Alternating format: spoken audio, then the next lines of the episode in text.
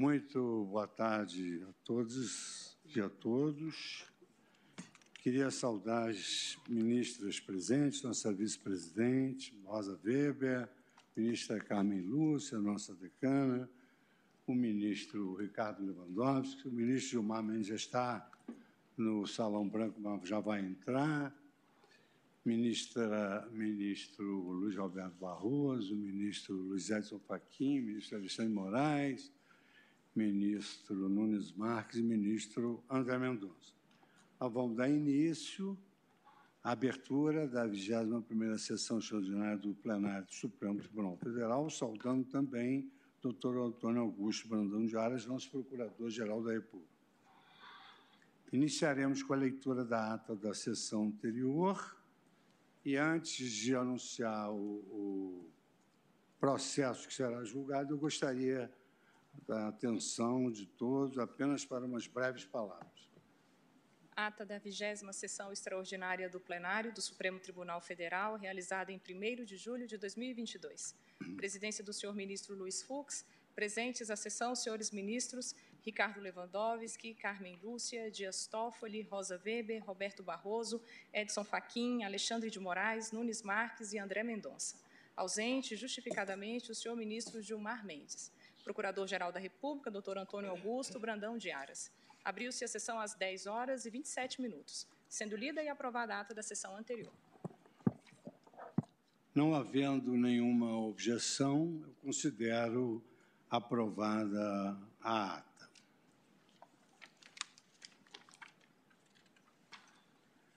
Senhoras ministras, senhores ministros, senhor Procurador-Geral da República, senhor Advogado-Geral da União, senhoras e senhores advogados, profissionais da imprensa e cidadãos que acompanham esta sessão, senhora presidente da Associação dos Magistrados do Brasil, senhor presidente da Associação dos Juízes Federais, é com imensa satisfação que, na qualidade de presidente do Supremo Tribunal Federal, eu declaro abertos os trabalhos do segundo semestre de atividades jurisdicionais do ano de 2022.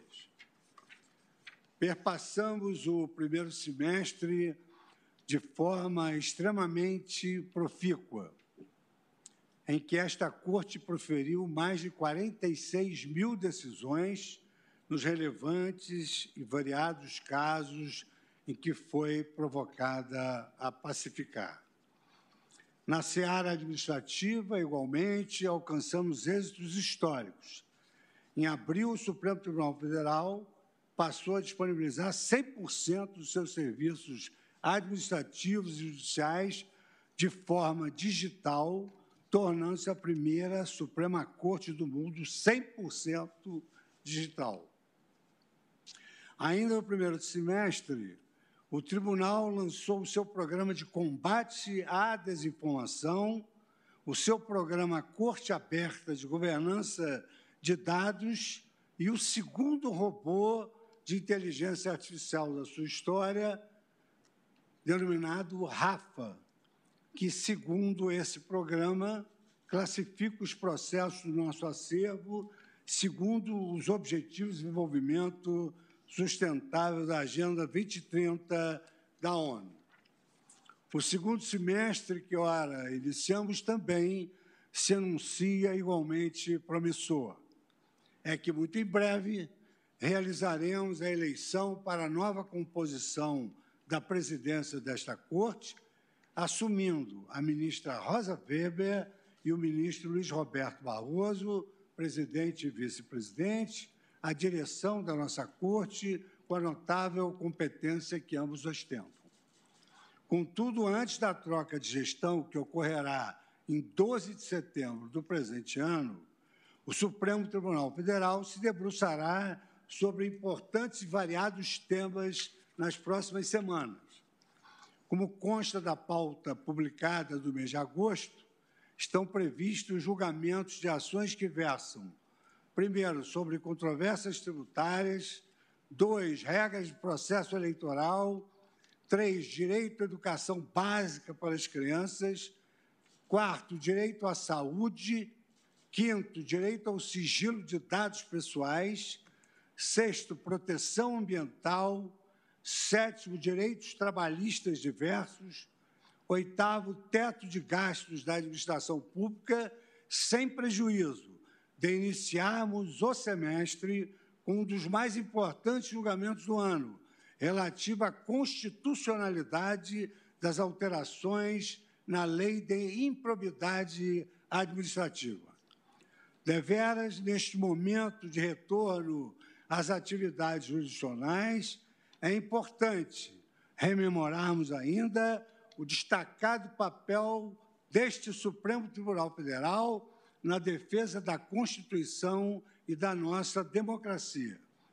Eu rememoro que daqui a dois meses a população brasileira vivenciará um dos momentos mais sensíveis de um regime democrático, qual seja as eleições, nas quais se externa o exercício do direito dever inalienável de cada cidadão que se consubstancia no voto popular. Felizmente, nossa democracia conta com um dos sistemas eleitorais mais eficientes, confiáveis e modernos de todo o mundo, mercê de ostentar no seu organismo uma justiça eleitoral transparente, compreensível e aberta a todos aqueles que desejam contribuir positivamente para a lisura do prélio eleitoral. Nesse ensejo, eu gostaria de saudar Sua Excelência, o ministro Edson Fachin, congratulando-o pela singular destreza com que tem comandado nossa Corte Eleitoral. Saúdo também nosso ministro Alexandre de Moraes, que em breve passará a conduzir os trabalhos do TSE no ápice do período eleitoral, com a competência que lhe é habitual em nome do Supremo Tribunal Federal, nunca é demais renovar ao país os votos de que nós, cidadãos brasileiros, candidatos e eleitores e demais partícipes, que permaneçamos leais à nossa Constituição Federal, sempre compromissados para que as eleições deste ano sejam marcadas pela estabilidade institucional e pela tolerância. O Supremo Tribunal Federal anseia que todos os candidatos aos diversos cargos eletivos respeitem os seus adversários, que efetivamente não são seus inimigos, confiando na civilidade dos debates e, principalmente, na paz que nos permita encerrar o ciclo de 2022 sem incidentes. É que, a despeito de nossas ricas e salutares diferenças de ideais, opiniões e perspectivas, somos um só povo e um só país. Nesse contexto de pluralidade e de interdependência, a prosperidade do nosso Brasil, seja qual for o resultado das urnas, exige que, ao longo de todo esse processo, sejamos capazes de exercer e de inspirar nos nossos concidadãos os valores do respeito e do diálogo. Afinal, vivemos um Estado democrático de direito em que todos têm garantidas pela Constituição as liberdades de se manifestar e de expressar suas divergências sem censuras e sem retaliações. O período eleitoral naturalmente desperta as nossas paixões, mas forçoso ter em mente que o exercício dessas liberdades exige respeito e responsabilidade para com o próximo e para com o nosso país. Senhoras ministras, senhores ministros, eu renovo os votos de que tenhamos um semestre de trabalhos intensos e frutíferos, como ocorreu desde o início da nossa gestão, apesar da pandemia.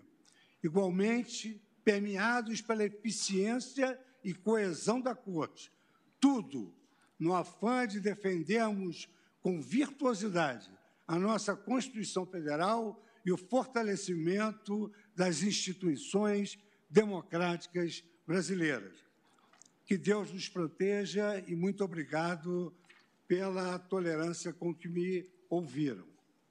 Eu passo agora a anunciar o primeiro processo que nós vamos dar continuidade ao julgamento, tendo em vista que, no final do semestre passado, esses feitos eles foram submetidos ao plenário, houve sustentações orais, faltando apenas a sustentação oral de Sua Excelência, o Procurador-Geral da República.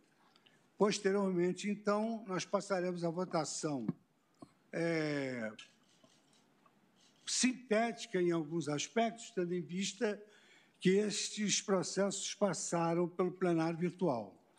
Por outro lado, nós estabelecemos também que quem já votou no plenário virtual, ainda que tenha se aposentado, o voto é computado. Então, há casos em que os colegas poderão votar num processo, mas não poderão votar no outro, e assim por diante.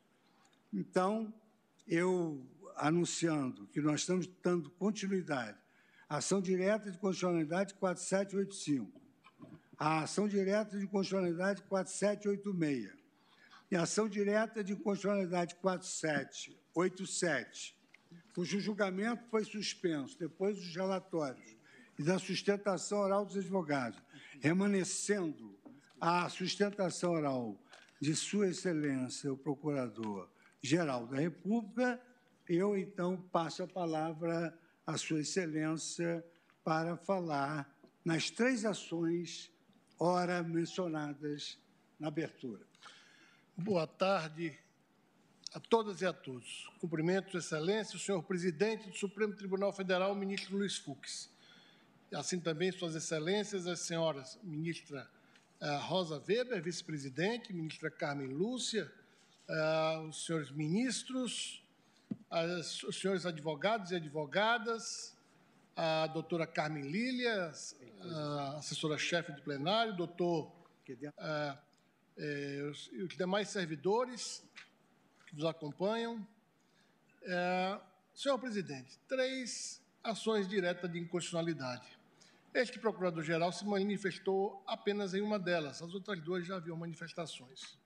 Quero registrar que essas ações impugna a validade das leis dos estados de Minas Gerais, do Pará e do Amapá, todas de conteúdo similar, as quais instituem nos seus respectivas, nas respectivas unidades uma taxa de controle, monitoramento e fiscalização das atividades de pesquisa, lavra, exploração e aproveitamento de recursos minerais. Seria a sigla TFRM. As taxas foram instituídas tendo como fato gerador o exercício do poder de polícia conferido ao Estado sobre a atividade de pesquisa, lavra, exploração e aproveitamento realizada no Estado dos seus recursos minerários. O contribuinte é a pessoa física ou jurídica autorizada a realizar a pesquisa é, e aproveitamento dos recursos minerais, a base de cálculo adotada é o valor correspondente a unidades fiscais por tonelada de minério extraído. No caso da lei do Estado de Minas Gerais, o valor da TFRM será correspondente a uma unidade fiscal por tonelada de mineral ou minério extraído, enquanto, na lei do Estado do Pará e bem assim da do Estado do Amapá, o valor da taxa equivale a três unidades fiscais por tonelada de minério extraído. A Confederação Nacional da Indústria, autora das ações, argumenta que, além, do, além dos estados não terem competência para legislar sobre recursos minerários, as leis locais tenham criado imposto disfarçado de taxa. Parece-nos que o exame da questão constitucional passa pela, passa pela apreciação de pelo menos três pontos. O primeiro, verificar se a atividade legislativa dos Estados viola a competência privativa da União para dispor sobre recursos minerais, nos termos do artigo 22, inciso 12 da Constituição. O segundo, verificar se a taxa instituída tem base de cálculo, de cálculo própria de imposto, com violação ao artigo 145, parágrafo 2 da Constituição. E terceiro, verificar se a taxa é confiscatória as leis estaduais não violam a competência privativa da União para legislar sobre jazidas, minas e outros recursos minerais, além da metalurgia, nos termos da, do artigo 22, inciso 12 da Lei Maior. Os estados não legislaram sobre matéria minerária. As leis impugnadas dispõem sobre matéria tributária, instituição de taxa, e sobre atividade administrativa decorrente do exercício do poder de polícia, matérias próprias à competência legislativa dos estados. Assim, as unidades federadas podem instituir taxa de poder de polícia para fiscalizar as atividades de pesquisa, lava, exploração, aproveitamento de minérios no respectivo território, como decorrência da competência comum prevista, na Constituição no artigo 23, que impõe aos Estados-membros a obrigação de, aspas, registrar, acompanhar e fiscalizar as concessões de direitos de pesquisa e exploração hídrico, de hídricos, eh, de recursos hídricos e minerais em seus territórios, fecho aspas. A competência para instituir e cobrar taxas pelo exercício do poder de polícia é do ente da federação que tiver atribuição para fiscalizar a atividade específica desempenhada pelo contribuinte. Esse egrégio Supremo Tribunal Federal, no julgamento da ADI 6.211 do Amapá, de relatoria do eminente ministro Marco Aurélio, decidiu no sentido de que, em razão da competência comum, é válida, abro aspas, disciplina atinente ao desempenho de atividade administrativa voltada ao exercício regular do poder de polícia, a ser remunerado mediante taxa, relacionado à exploração e ao aproveitamento de recursos hídricos voltados à geração de energia elétrica, no que revela a atuação potencialmente danosa ao meio ambiente. Fecho aspas. Se os Estados-membros, por força do artigo 23, inciso 11 da Constituição, têm atribuição para registrar, acompanhar e fiscalizar as concessões de direitos de pesquisa e exploração e recursos hídricos e minerais em seus territórios, podem, data vênia, instituir taxa de poder de polícia para custear essa atividade fiscalizatória. Sobre a base de cálculo, nem a Constituição, nem a lei define qual deve ser a base de cálculo das taxas. A Constituição apenas estabelece no artigo 145, parágrafo 2, que as taxas não poderão ter base de cálculo própria de impostos. A base de cálculo própria de imposto é o valor da riqueza. Assim, não se pode, ao instituir uma taxa, adotar como referência de cálculo o valor da riqueza. A taxa não pode ser estabelecida mediante a capacidade contributiva do sujeito passivo da exação.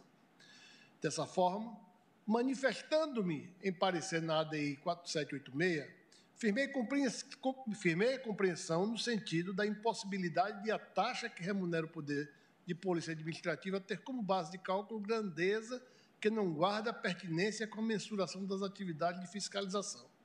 Contudo, refletindo melhor sobre o caso em julgamento, a partir das sustentações orais dos memoriais apresentados, entendo que, no tocante à fiscalização da atividade de mineração, há relevantes peculiaridades a serem levadas em consideração no julgamento da questão de fundo.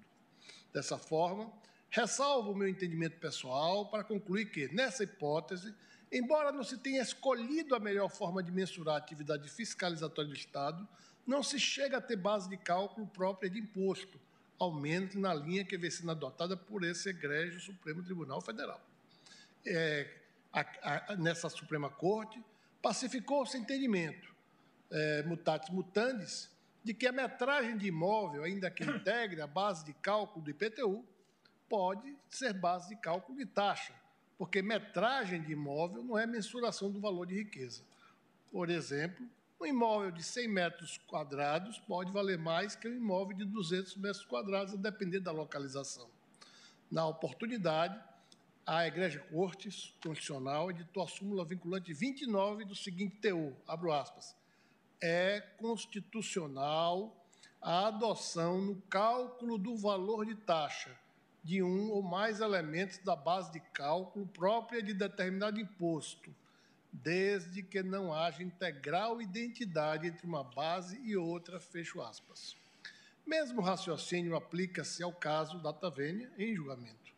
A tonelada de minério não mensura, não mensura a riqueza. Uma tonelada de ródio vale muito mais do que uma tonelada de ouro. Não é o peso do minério que estabelece o valor da riqueza. Essa referência de cálculo, portanto, não é própria de imposto. Por outro lado, a empresa que extrai mais minério a priori tem uma estrutura maior, desenvolve mais atividades e demanda uma movimentação administrativa mais extensa por parte do Estado quanto à fiscalização. Fiscalizar a atividade minerária não é apenas, abro aspas, ir na mina e olhar um buraco, fecho aspas, como disse aqui da tribuna o ilustre Causídico. Envolve uma série de outras questões, como a necessidade de controle sobre a exploração das jazidas, os problemas com o tráfico de pedras e metais preciosos, disputas em torno da propriedade das minas e outras questões de relevo.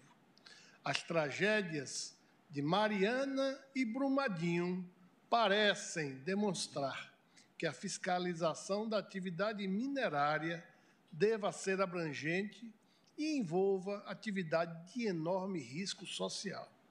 Quanto à maior atividade empresarial, maior será a demanda do Estado na administração fiscalizatória, o que indica que a unidade adotada nas leis estaduais para ser a base de cálculo da taxa minerária não é data vênia inconstitucional. Há outro ponto a ser examinado, que é saber se a taxa cobrada viola a proporcionalidade e vedação de confisco. E aqui este procurador-geral responde de forma negativa. Sob a ótica do contribuinte, o valor pago pela taxa não é desproporcional nem confiscatório, pois o valor da exação em relação a cada contribuinte individualizário afigura-se data vênia irrisório.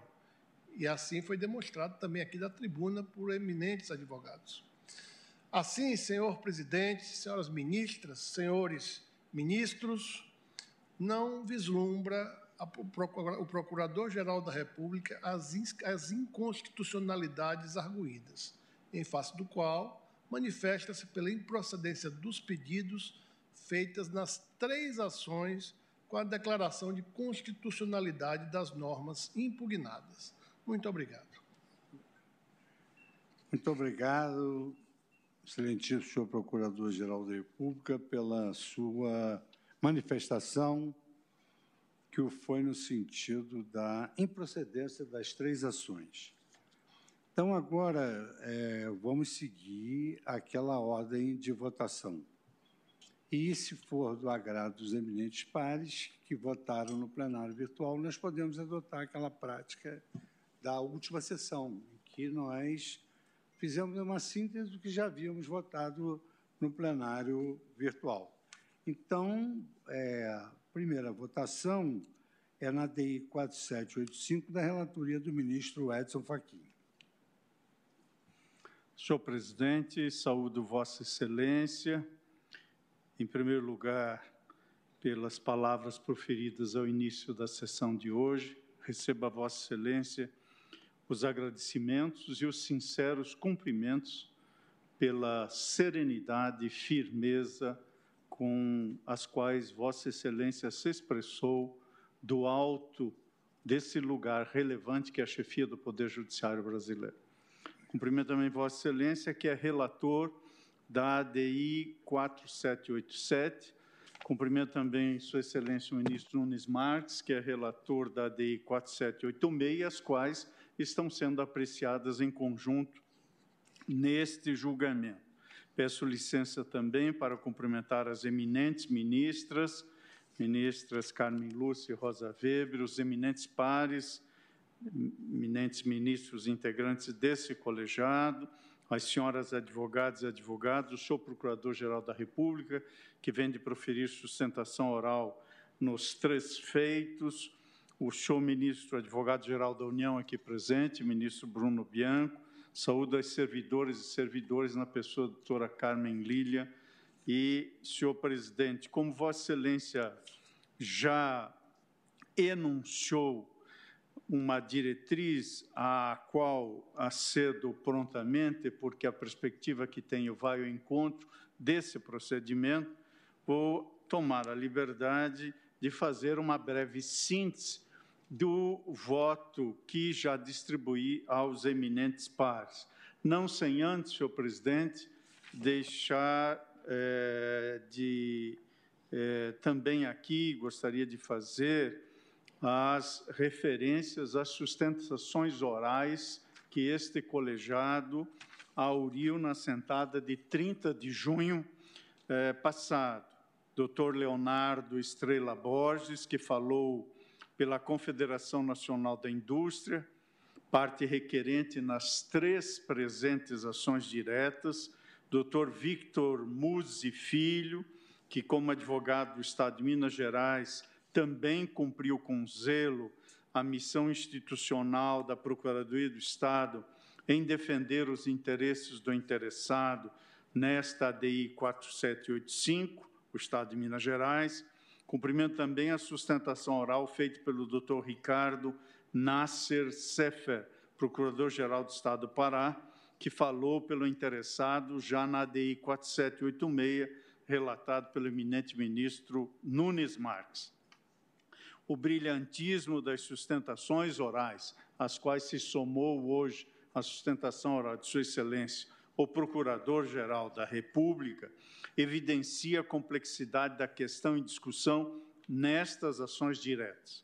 Sem embargo, adianto que, quanto ao mérito, manterei o voto já proferido no plenário virtual, pelo que peço vênia aos eminentes pares para expor uma brevíssima síntese dos argumentos que me levam a julgar improcedentes as ações diretas de inconstitucionalidade, nomeadamente aqui a 4785, na qual estou a votar. Os fundamentos que irei indicar são aqueles que já constavam do voto é, lançado no plenário virtual desta ação direta de constitucionalidade 4785, acrescidos de respostas às objeções trazidas da tribuna. Mas permito-me adiantar que são aplicáveis os fundamentos às demais ações diretas em julgamento. São, em síntese, dois fundamentos que me levam a reconhecer a constitucionalidade da lei do Estado de Minas Gerais e, consequentemente, das, das, dos demais estados. Primeiro fundamento: o Estado-membro possui competência administrativa fiscalizatória sobre recursos hídricos e minerais, desde que informado pelo princípio da subsidiariedade, emanado de uma compreensão própria do federalismo cooperativo brasileiro, como já expus iterativamente no ambiente deste plenário.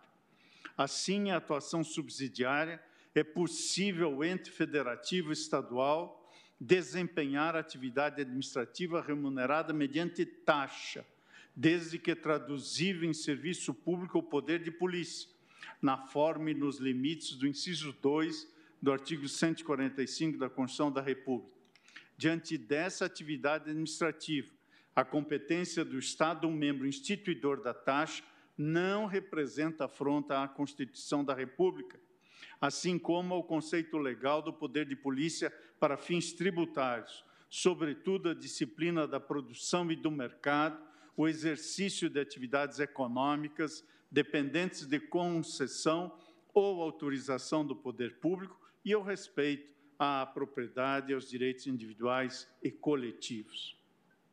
O segundo fundamento é o seguinte: a base de cálculo das taxas minerárias deve guardar razoável proporcionalidade entre a quantidade de minério extraído e o dispêndio de recursos públicos, observados os princípios da proibição do confisco e da precaução ambiental.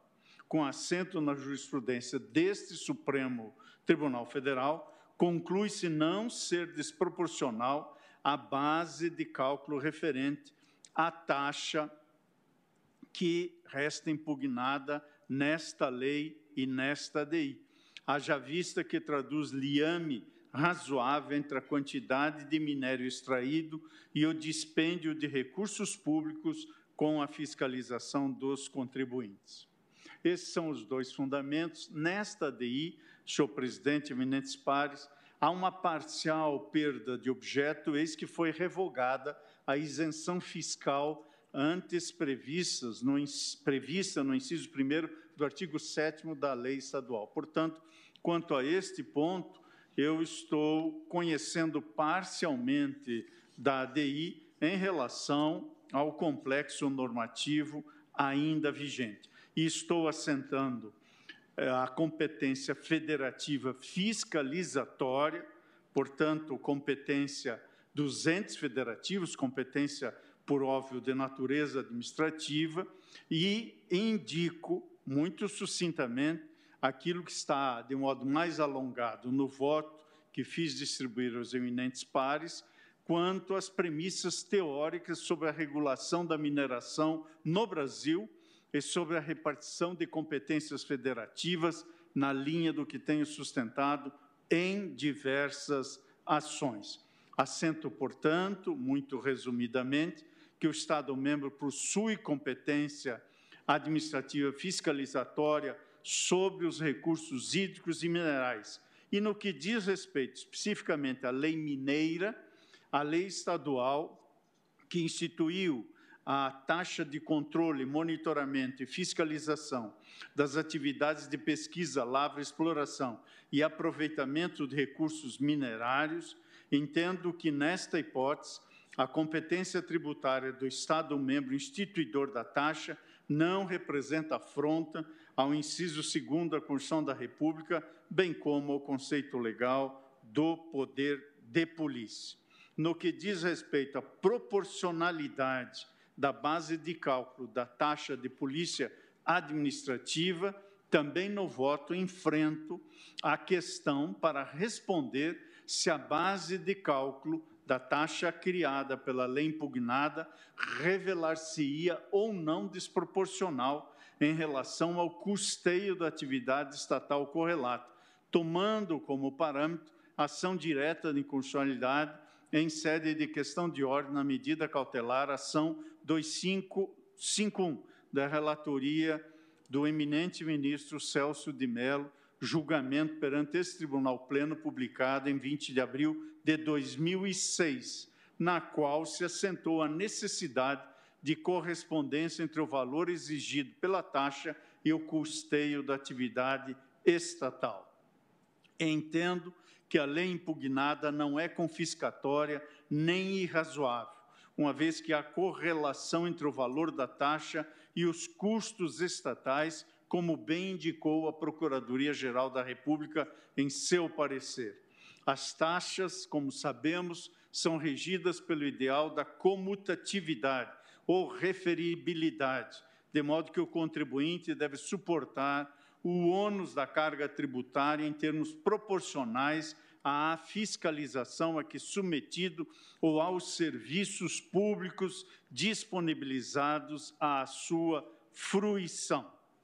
A informação de que se valer o custos legis e o defensor legis, no sentido de que a taxa em questão representaria apenas 1% da receita bruta das sociedades empresárias dedicadas à exploração do setor minerário, importa somente na medida em que desmentem a alegação do efeito confiscatório, tal como vedado no inciso 4 do artigo 150 da Constituição da República, isso porque se trata de conceito relativamente indeterminado no âmbito constitucional, assim se tornando imprescindível perquirir os elementos fáticos normativos essenciais à constatação de eventual caráter de confisco da obrigação tributária. Vale lembrar, ademais, ainda quanto à proporcionalidade, que no campo das taxas de serviço público, considera-se constitucional a taxa judiciária quantificada com base no valor da causa, desde que respeitadas balizas normativas e jurisprudenciais em respeito ao acesso à justiça, a despeito da relação entre o proveito econômico da demanda e o dispêndio da máquina estatal para a prestação jurisdicional não ser direta, mas presumida. Igualmente, considera-se razoável a presunção entre a área do imóvel e a respectiva produção de lixo, ao julgar-se constitucional a taxa de coleta de lixo domiciliar, como já assim se operou, cujo valor seja graduado em relação à metragem do bem. No que diz respeito ao exercício do poder de polícia, admite que a quantificação da taxa seja baseada em legítimas presunções, como se depreende do julgamento do recurso extraordinário 416.601, referente à constitucionalidade da taxa de controle e fiscalização do IBAMA, que em 2000 foi instituída pela Lei 10.165, porquanto o gravame tributário ao patrimônio do contribuinte é graduado de acordo com o faturamento do estabelecimento, assim como o grau de poluição ambiental ou a utilização de recursos naturais. Da tribuna, a defesa técnica da parte requerente sustentou que, em análise a partir dos dados do portal da transparência, os custos dos órgãos do Estado com competência ambiental são menores do que os valores arrecadados. Segundo a requerente, a desproporcionalidade residiria na própria base de cálculo escolhida. Em tese, à luz dos seus argumentos, seria possível escolher a unidade extraída do produto como base de cálculo. No entanto, na prática, ainda de acordo com as próprias razões da requerente, haveria um excesso de arrecadação com a unidade escolhida. Entendo, com o devido respeito, que esse argumento não deve prosperar. Em primeiro lugar, no cômputo do custo estatal, os gastos com a fiscalização ambiental não devem ser limitados apenas a órgãos específicos, mas também aos que legalmente recebem atribuição de fiscalização. No caso de Minas Gerais, também deveriam ser levados em conta, entre outros, os custos da Polícia Ambiental e da própria Secretaria de Desenvolvimento Econômico. Seja como for, a ação direta não é o local próprio para verificar a referibilidade entre os custos de cada um desses órgãos e o valor da taxa arrecadada. Se a desproporcionalidade não for manifesta, cumpre reconhecer, na linha de precedentes desse tribunal, que a taxa deve ser tida por constitucional. E concluindo, senhor presidente, entendo que essa linha de raciocínio, nessa breve síntese que trago, é ainda mais relevante para a hipótese dos autos, na medida em que constitui exação de atividade potencialmente poluente e, portanto, a taxa de fiscalização tem, ao menos em parte, natureza extrafiscal. De um lado, desincentiva atividades potencialmente degradantes, de outro, permite ao Estado que se planeje para evitar desastres ambientais, que esses desastres ocorram. A memória recente, como aqui hoje já oportunamente e muito pertinentemente lembrado, a memória recente dos casos de Mariana e Brumadinho desaconselha responder às tragédias apenas quando elas ocorrem. Mariana e Brumadinho indica serem urgentes as ações de prevenção. Firme, portanto, senhor presidente, na jurisprudência desse Supremo Tribunal Federal, conclui-se não ser desproporcional a base de cálculo referente à taxa minerária imposta pela lei impugnada, haja vista que o liame é traduzido num vínculo razoável entre a quantidade de minério extraído e o dispêndio de recursos públicos para a fiscalização.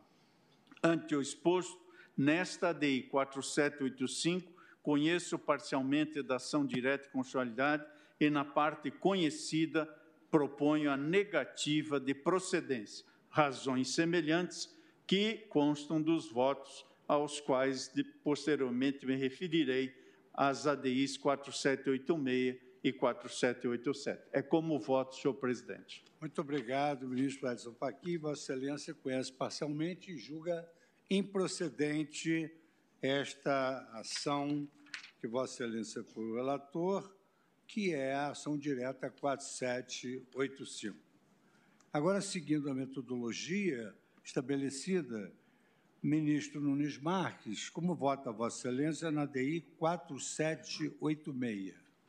Senhor presidente, senhoras ministras, senhores ministros, senhor procurador-geral da República, senhora secretária da sessão, senhores advogados, senhores procuradores de Estado, senhoras e senhores, meu boa tarde a todos. É, tinha um voto alongado e farei da mesma forma, presidente, um resumo é, do meu voto na ADI 4786, que também será o mesmo na ação que Vossa Excelência relata, 4787, só registrando que não voto na ação em que é relator o ministro Edson Fachin, em razão de voto já lançado pelo ministro Celso de Mello. Bom, primeiro, quanto à constitucionalidade formal. A Constituição, em seu artigo 23, inciso 11, atribui competência comum à União, aos Estados, ao Distrito Federal e aos municípios para registrar, acompanhar, fiscalizar as concessões de direitos de pesquisa e exploração de recursos hídricos e minerais em seus territórios. Na medida em que há espaço para atuação administrativa de fiscalização, entendo viável a cobrança pelos Estados de taxa para custeio das atividades de polícia relacionadas à exploração e ao aproveitamento dos recursos minerários nos termos do artigo 145, inciso 2 da Constituição Federal. Pode, portanto, o Estado, para o custo fiscalizatório de, da pesquisa e da exploração de recursos minerais, impor taxa correspondente, pois todo serviço público em prol da comunidade, que constitua exercício do poder de polícia, permite às entidades federativas o direito de cobrar taxa. Quanto à constitucionalidade material, em respeito ao princípio da legalidade tributária, artigo 150, inciso 1 da Constituição, essas taxas devem ser instituídas por meio de lei, tal como os demais tributos previstos pelo ordenamento jurídico.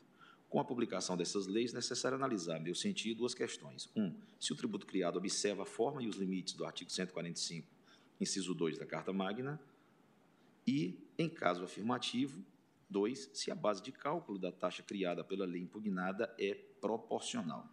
As taxas discutidas nestes autos cumprem esses requisitos. O fato gerador é o exercício regular do poder de polícia conferido ao Estado sobre a atividade de pesquisa, lavra, exploração e aproveitamento dos recursos minerários. Os sujeitos ativos da obrigação tributária são os Estados e os sujeitos passivos são as pessoas físicas ou jurídicas que estejam, a qualquer título, autorizadas a realizar pesquisa, lavra, exploração ou aproveitamento de recursos minerários na territorialidade dos sujeitos ativos. Há normas sobre isenção e normas sobre apuração ou recolhimento das exações nas três leis envolvidas. Por fim, o aspecto quantitativo da hipótese de incidência é o valor da multiplicação de unidades fiscais pelas, é, pela quantidade de minérios extraídos. A base de cálculo das taxas também é apontada nessas legislações estaduais.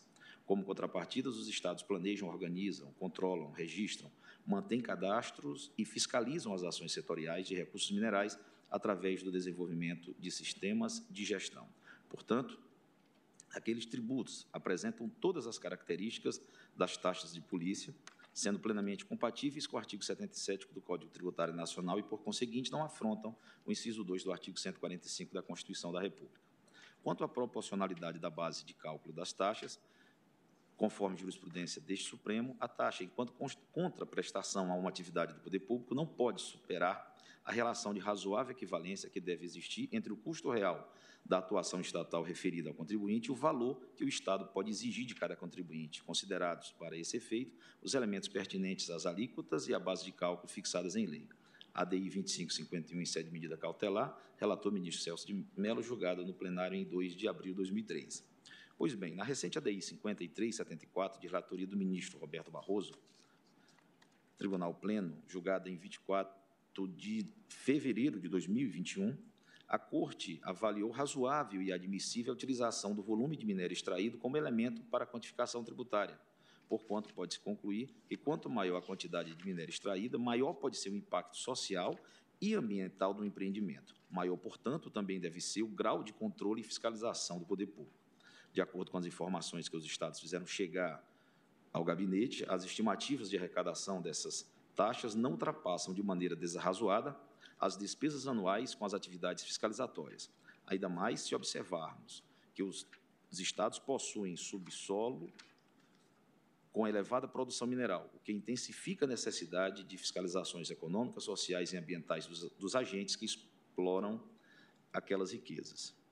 Mesmo que a receita gerada pela taxa supere os custos da atividade estatal, ou seja, mesmo que haja eventual superávit, Importante frisar que a observância do princípio da proporcionalidade não exige uma equivalência estrita, mas sim uma equivalência razoável, uma vez que eventual déficit seria inadmissível, pois implicaria o custeio da fiscalização de atividade desenvolvida com fins lucrativos puramente particulares pela sociedade como um todo.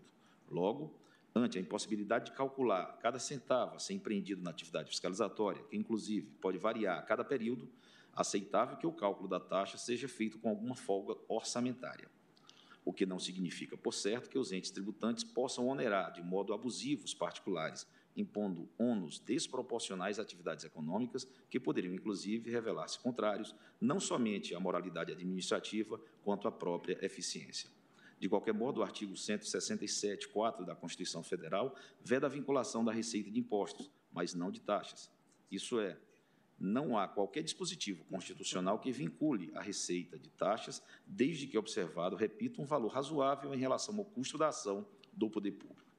De modo que não prospera, ao meu ver, a alegação de que tais leis impugnadas vulneram os princípios da proporcionalidade e do não confisco. Com esse panorama mais sintético, senhor presidente, voto no sentido de julgar improcedente a ação direta de inconstitucionalidade número 4786 da minha relatoria, para declarar a constitucionalidade da Lei 7591 de 25 de dezembro de 2011 do Estado do Pará, restando prejudicado o pleito de declaração de inconstitucionalidade por arrastamento dos artigos 13 seguintes daquela lei, bem como do decreto 386 de 2012. Como voto?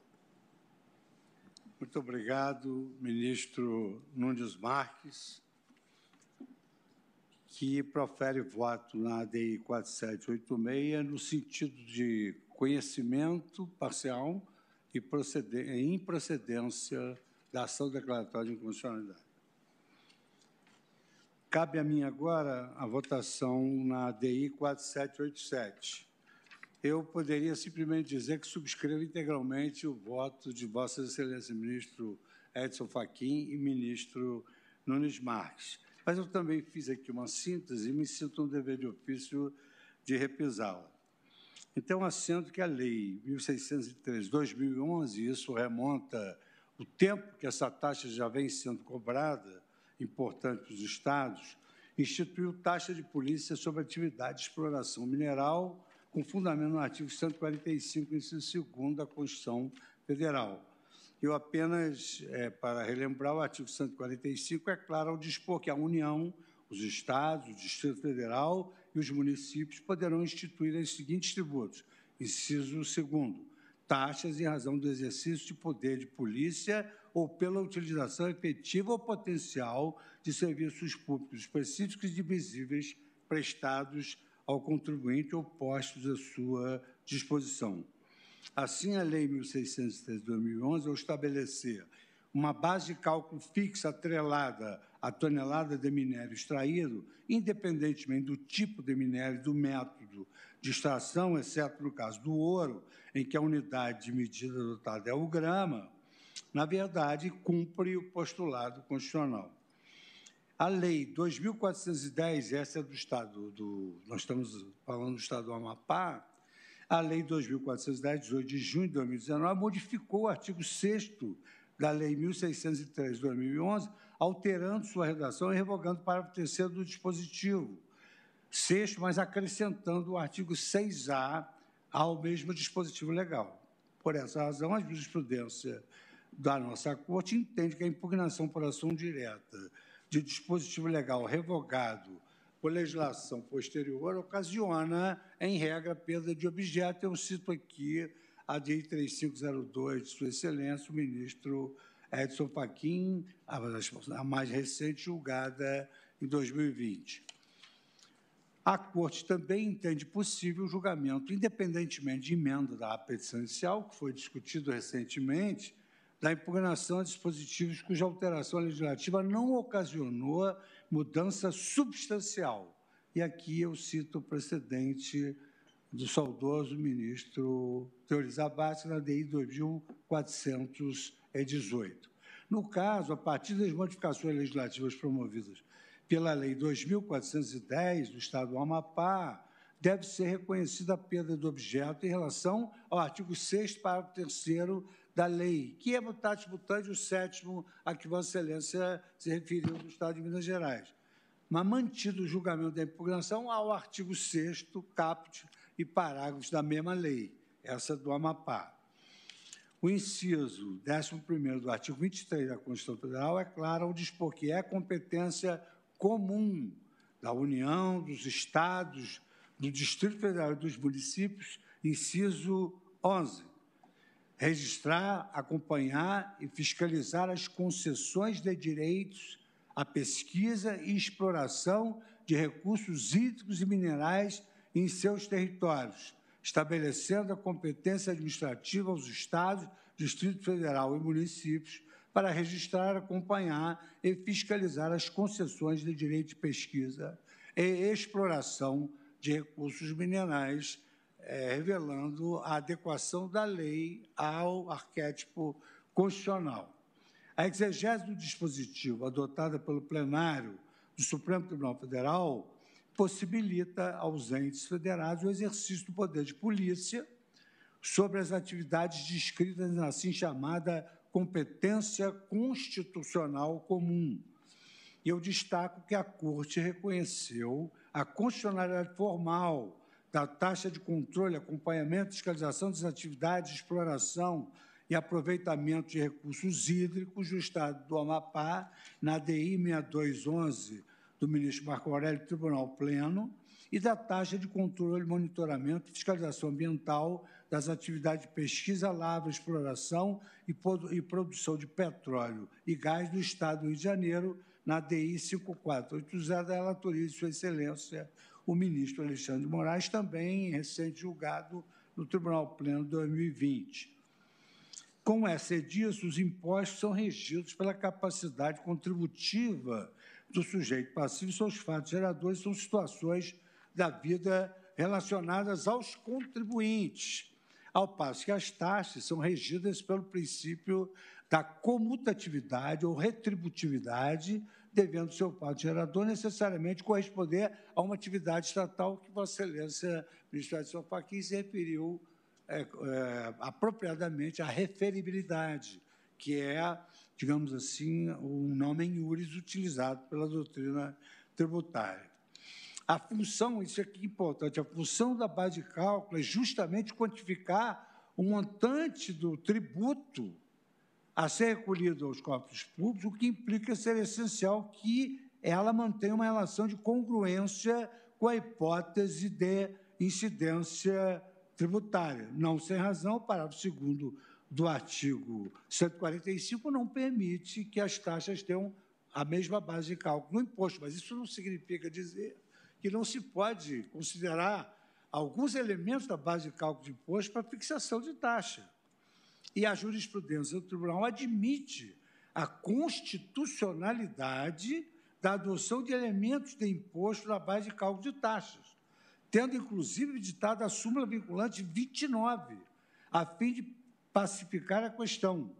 Verbes, é constitucional a adoção no cálculo do valor da taxa de um dos elementos ou mais da base de cálculo próprio de determinado imposto, desde que não haja integral identidade entre uma base e outra. No caso subjúdice, essa taxa minerária ela é mensurada a partir de uma função linear entre duas grandezas, tonelada de mineral ou minério bruto produzido em uma UFEMG, conforme o artigo 8 caput da Lei 19.976, que assim dispõe. O valor da taxa minerária corresponderá a uma UFMG vigente na data do vencimento da taxa por tonelada de material ou minério bruto. Mercê da exigência de equivalência entre custos e base de cálculo, não se pode ignorar a virtual impossibilidade de aferição matemática direta do custo de cada atuação do Estado, como Vossa Excelência, ministro Fachin, destacou, a coleta de lixo de um determinado domicílio ao longo de um mês, ou emissão de um passaporte, etc.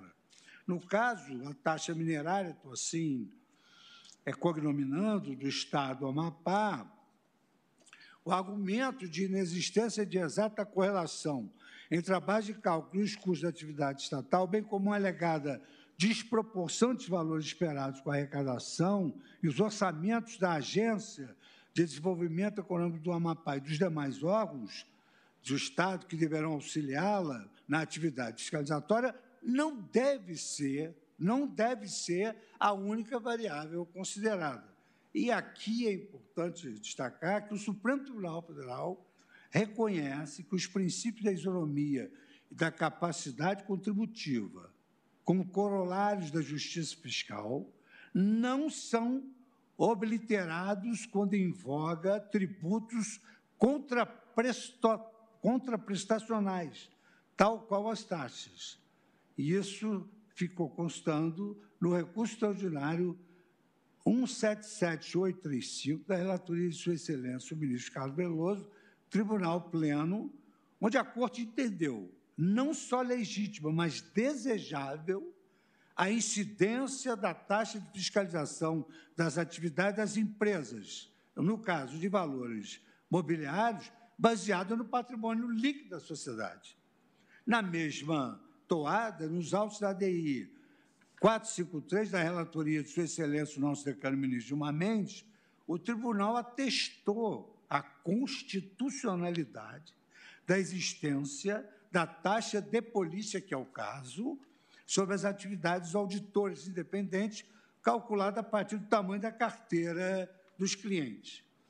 Consequentamente, a equidade na retribuição pelo poder de polícia exercido, em vista da maior complexidade da fiscalização, em face dessas empresas de concessão de mineração, não é, viola o princípio da razoabilidade, máxime se nós considerarmos os expressivos lucros dessas empresas, o que afasta por completo a alegação de confisco. A taxa minerária do Estado do Amapá, como prevista pela lei, tributa o patrimônio das empresas dotadas de enorme capacidade econômica, como verbo e graça restou publicado no jornal Valor Econômico, datado do dia 29 de julho último, no qual se extrai que a maior mineradora do país, a Vale, registrou um lucro líquido de 30,03 bilhões de dólares e um lucro líquido de 4,9 bilhões de dólares. Cito aqui a fonte.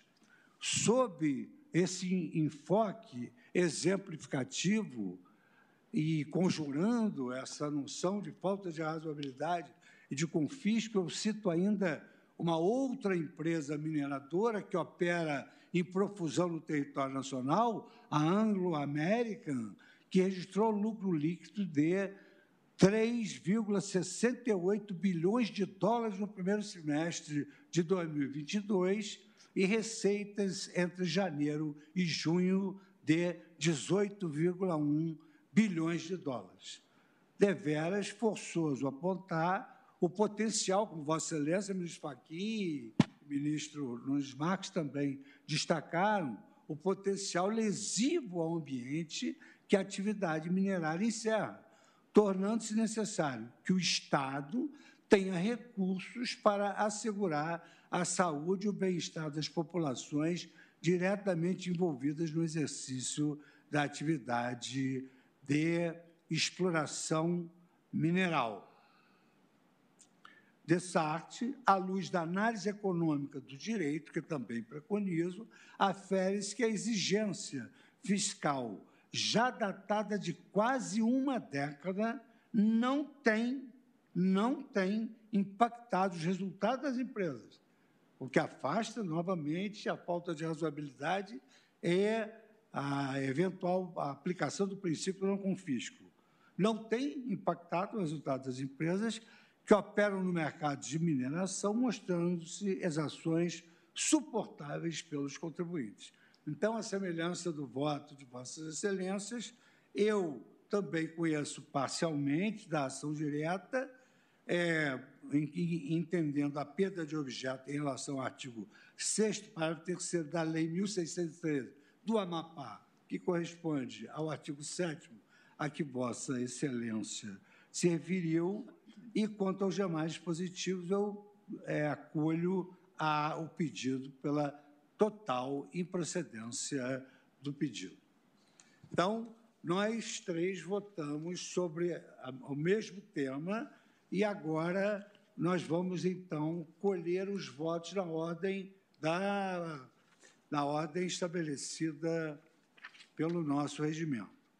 Então, ao colher o voto do ministro André Mendonça, eu esclareço que Vossa Excelência não vota na DI 4785, porquanto o ministro Marco Aurélio já votou e divergindo de Sua Excelência o relator.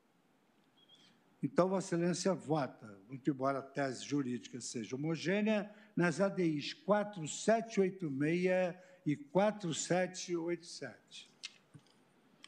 Minha saudação, senhor presidente, minha saudação às nobres ministras, senhores ministros, em especial os eminentes relatores, ministro Edson Fachin, ministro Nunes Marques e também Sua Excelência, nosso presidente.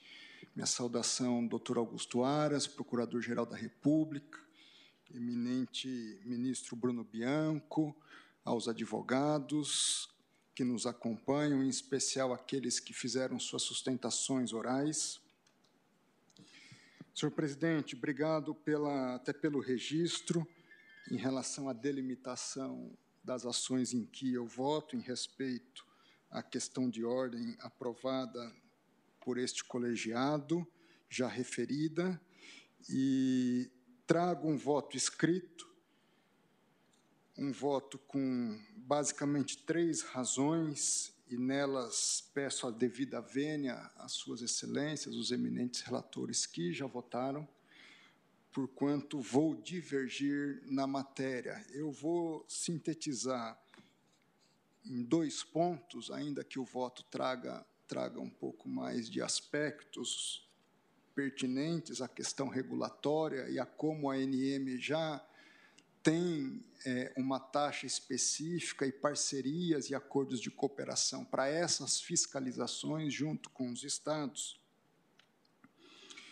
mas eu vou me deter na questão da proporcionalidade, por último, e de um bis in idem, na minha perspectiva, tributário em relação a taxas.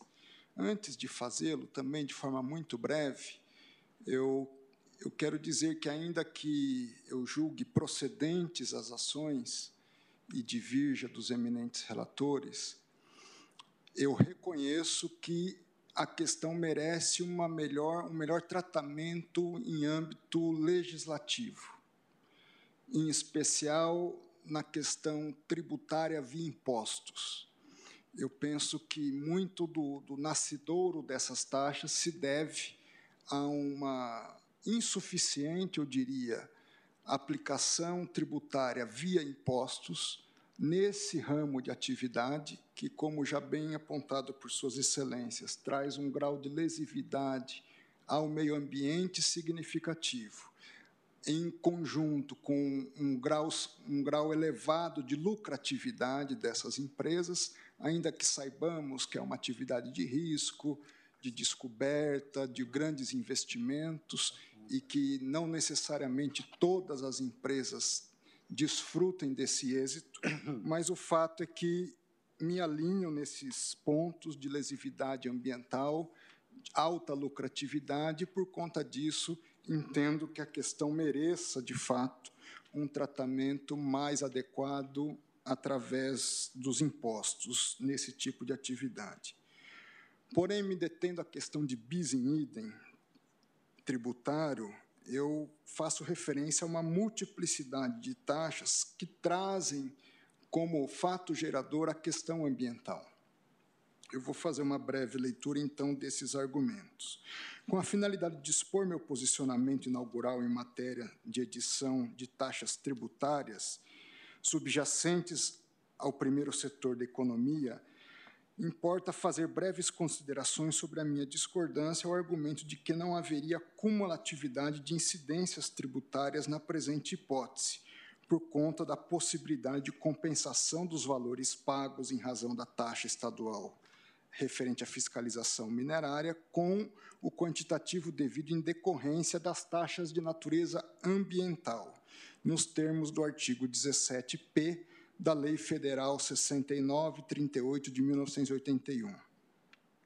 É consabido que a instituição da taxa ambiental, de controle e fiscalização ambiental pela Lei Federal 10.165 do ano 2000, representou à época um esforço de diálogo institucional entre este Supremo Tribunal Federal e os poderes executivo e legislativo da União. Na primeira formulação da Lei 9.960 de 2000, a taxa de fiscalização ambiental teve a sua eficácia suspensa no âmbito desse Supremo Tribunal Federal, quando do julgamento da ADI 2178, tendo como relator o ministro Ilmar Galvão, julgado de 12 de maio de 2000. Naquela ocasião, ficou registrado na emenda que os dispositivos referidos pelo novel tributo, por haverem definido como fato gerador não o serviço prestado ou posto à disposição do contribuinte pelo ente público no exercício do poder de polícia, motivava, mas sim a atividade, a própria atividade exercida, motivava o julgamento da inconstitucionalidade daquela taxa ambiental num primeiro momento. Fruto desse julgamento, do esforço a que me referi, houve uma evolução legislativa corrigindo-se os vícios então identificados, o que foi reconhecido então como constitucional a partir dessas correções no julgamento do recurso extraordinário 416-601. Nesse sentido, cuida-se de uma taxa para controle e fiscalização das atividades potencialmente poluidoras e utilizadoras de recursos naturais, cujos contribuintes são obrigados a se inscreverem no Cadastro Técnico Federal. Nessa classe de pagadores de tributos, conforme consta do anexo 8 da lei referida, encontra-se expressamente a atividade de extração e tratamento de minerais, que no caso se qualifica em grau de alto potencial poluidor e utilizador de recursos naturais. Em resumo, com as mais respeitosas vênias aos raciocínios já trazidos por, pelos eminentes relatores, não, não me parece possível afastar a ocorrência de bitributação ou bis em idem na presente espécie, na esteira do desconto de até 60% previsto no artigo 17C da Lei 6.938 de 81, quando trata das taxas federais. E, basicamente, dentre as razões que trago, mais importante, penso, é o montante recolhido em favor do IBAMA na taxa de fiscalização ambiental é ínfimo em comparação aos, às centenas de, milhões pagas em função da taxa minerária estadual, razão pela qual penso que, o, que a, o mecanismo está longe de salvaguardar os direitos do contribuinte e os normativos próprios a esse tipo de tributo. Então, eu entendo que há uma coincidência de fiscalizações, tanto em matéria ambiental como em matéria minerária, por vários órgãos. A esse respeito, própria, o próprio Estado do Pará ele faz o registro que a taxa de, de fiscalização ambiental é, é, é cobrada através da Secretaria do Meio Ambiente, enquanto que a taxa de fiscalização minerária pela Secretaria de Indústria, Comércio e Mineração. Mas essa taxa de, de, de fiscalização minerária, ela conta para a sua execução com o apoio logístico da própria Secretaria do Meio Ambiente. Ante essas razões, assumindo como parâmetros os princípios da isonomia tributária e da vedação do bis em em matéria fiscal, julgo procedentes os pedidos em relação a ambas as ações diretas. Trato também da questão da proporcionalidade. Faço, nesse aspecto, referência a dois julgados. O primeiro na ADI 6211, sob a relatoria do ministro Marco Aurélio, onde consta que, na emenda, taxa, poder de polícia, exercício, custos, arrecadação, incongruência Considerado o princípio da proporcionalidade, conflita com a Constituição Federal a instituição de taxa ausente equivalência entre o valor exigido do contribuinte e os custos alusivos ao exercício do poder de polícia. Faço também referência ao julgado na ADI 5374, da relatoria do eminente ministro Luiz Roberto Barroso, cuja ementa traz o seguinte ensinamento, item 4 da emenda. No entanto, os valores de grandeza fixados pela lei estadual, em conjunto com o critério do volume hídrico utilizado, fazem com que o tributo exceda desproporcionalmente o custo da atividade estatal de fiscalização, violando o princípio da capacidade contributiva na dimensão do custo-benefício, princípio da equivalência, que deve ser aplicado às taxas. Conflita, item 5, conflita com a Constituição Federal a instituição de taxa destituída de razoável equivalência entre o valor exigido do contribuinte e os custos alusivos ao próprio poder de polícia. Em síntese, também por esta razão de proporcionalidade, julgo ambas as ações, a ADI 4786 e 4787, integralmente procedentes e deixo de me manifestar pelas razões já expostas na ADI 4785. É como voto, senhor presidente. Estou anotando aqui, ministro André Mendonça, como Vossa Excelência não vota na ADI 4785, que o ministro Marco Aurélio já votou, divergindo do relator, coincidentemente, Vossa Excelência vota agora na 4786 e 4787, também divergindo do relator. Recolho agora o voto de Sua Excelência, o ministro Nunes Marques, que não vota na DI 4785, que é do ministro Faquim, porque o ministro Celso de Mello já havia votado com Vossa Excelência, ministro Celso Faquim. Então, Vossa Excelência votou na sua, que é a 4786, pela improcedência, e falta votar na 4787, que é a minha. Eu só queria fazer uma pergunta a vocês para poder consignar. Eu e o ministro Faquim, nós conhecemos em parte, na parte conhecida julgamos improcedente. Vossa Excelência também é, foi nesse sentido, para poder anotar? Pois não. Então, agora Vossa Excelência tem a palavra para a DI 4787, que Vossa Excelência não votou no plenário virtual, nem houve voto do ministro Celso Mello. Renovo os cumprimentos a todos, com razões remissivas ao voto que proferiu. Acompanho Vossa Excelência.